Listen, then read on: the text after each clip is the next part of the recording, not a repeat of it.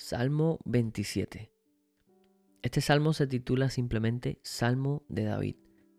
Y como ocurre en muchos de los salmos de David, es poco imposible afirmar con seguridad de qué periodo de su vida proviene, de qué periodo fue escrito. Habla de problemas de, enemigos, de adversarios, de testigos falsos, de hombres violentos.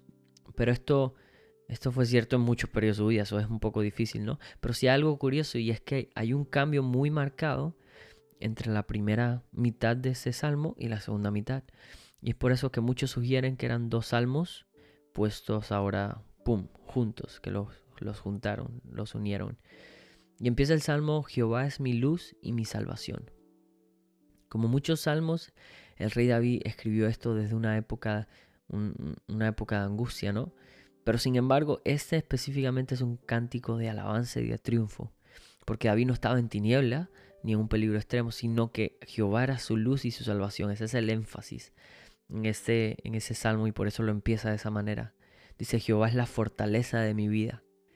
David era un guerrero hábil y experimentado de haber sido un hombre con una fuerza impresionante. Sin embargo, veía al Señor como la fortaleza de su vida. David sabía algo que, lo, que el apóstol Pablo describiría muchos años después, y dice, dice en Efesios 6:10, fortaleceos en el Señor en el poder de su fuerza. David sabía esto y por eso dice, Jehová es la fortaleza de mi vida. Y te quería comentar, si, si rara vez has podido experimentar esa fortaleza, esa seguridad de parte de Dios en tu vida, tal vez sea porque confiamos demasiado en otras cosas para obtener nuestra fuerza, ¿no? Nos resulta fácil confiar en nuestra sabiduría, en nuestra experiencia, en nuestros amigos, en nuestros recursos. Pero David conocía que hay una mayor fuerza, una fuerza mayor a todas estas, y es que Dios es nuestra fortaleza. Cuando ponemos nuestra mirada en Dios, las cosas cambian. Y me acordaba de este, de este episodio de un video, un reel que vi en Instagram. Ese teólogo está en una, en una en un aula y llena este vaso con agua y le, pregunta a los estudiantes, ¿qué tan pesado es el vaso? ¿Qué, tanto creen que pesa?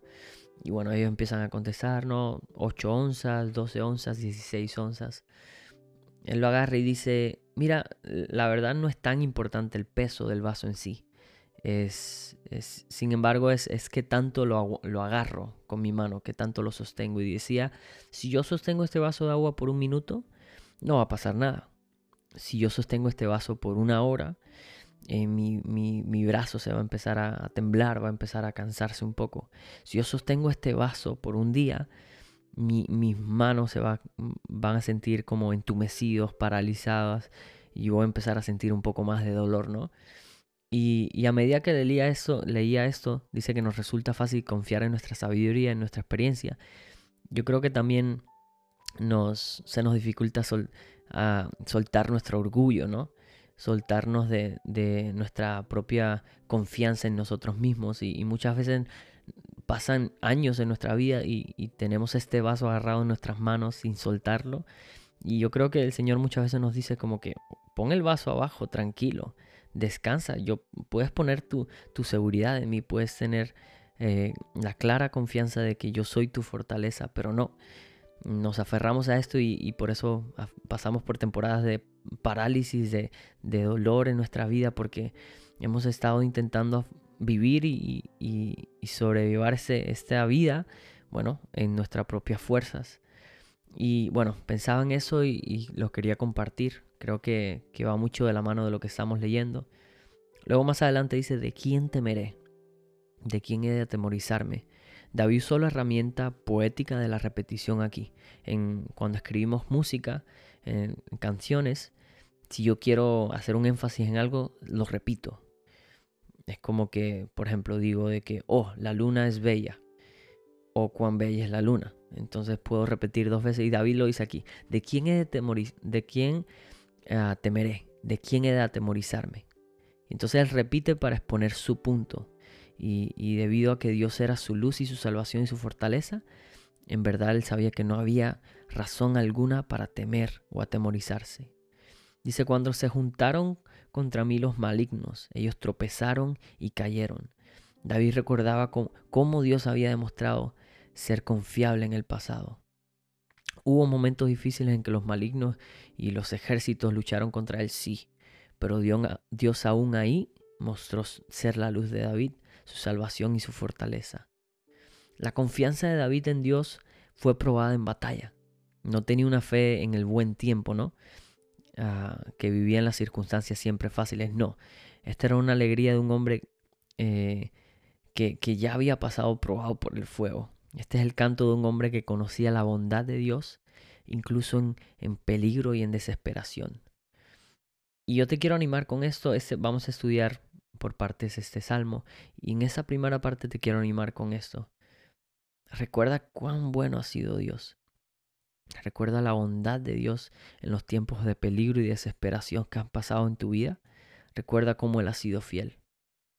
Y te quiero animar a esto. Si, si has notado que a medida que contaba esta historia del vaso, de aferrarte a este vaso que puede ser tu confianza en ti mismo, tu ego, tu seguridad en, en, bienes, en, en, tus amigos, en tu familia, en, otras cosas materiales tal vez.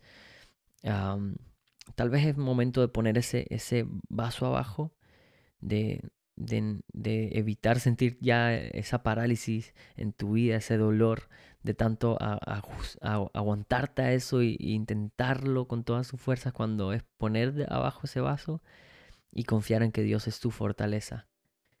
Y te quiero animar a eso y quiero orar en ese momento para que el Señor venga a ser más evidente, sea más evidente en tu vida y que tú puedas experimentar esa fortaleza en tu vida. Y te quiero leer esta última vez lo que, lo que leía al principio y es, si rara vez has experimentado la fortaleza de Dios en tu vida, tal vez sea porque confiamos más en otras cosas. Nos resulta fácil confiar en nuestra sabiduría, nuestra experiencia, nuestros amigos y nuestros recursos. Pero David sabía que había una fuerza aún mayor, y era que Dios era su fortaleza. Padre, ayúdanos a entender que tú eres nuestra fortaleza, nuestro refugio. Tú eres la luz, nuestra salvación.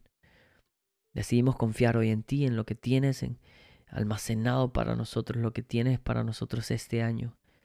Confiando, Señor, en que lo mejor está por venir y recordando que tú has sido bueno en los momentos de peligro y desesperación, ahí has estado fiel y seguirás estando fiel.